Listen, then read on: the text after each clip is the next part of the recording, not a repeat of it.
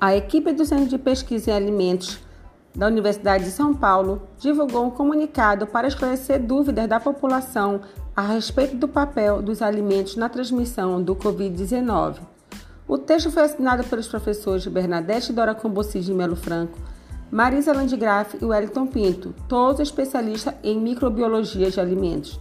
O coronavírus não tem a capacidade de se multiplicar nos alimentos. Sendo assim, os alimentos são apenas veículos de transmissão e uma boa higienização soluciona uma eventual contaminação. A equipe do OFOC, um centro de pesquisa, inovação e difusão, apoiada pela FAPESP, recomenda medidas simples que podem ajudar a afastar o Covid-19 da cozinha e da comida.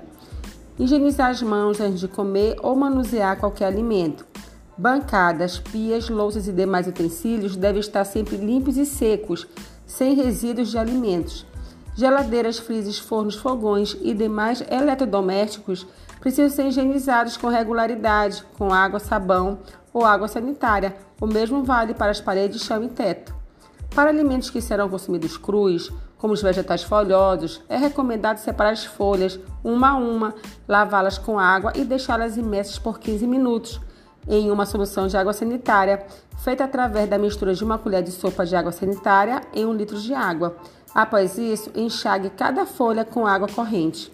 Os alimentos embalados ou não vindos da rua devem ser higienizados em casa e, quando possível, a embalagem deve ser descartada. Por exemplo, arroz, açúcar, macarrão. Recomenda-se para esses alimentos o armazenamento em potes com tampa.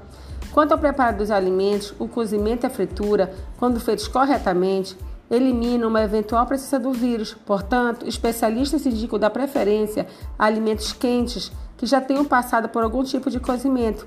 Obrigado por assistir nosso vídeo e lembre-se sempre de higienizar os alimentos antes de ingerir. Juntos iremos vencer a Covid-19.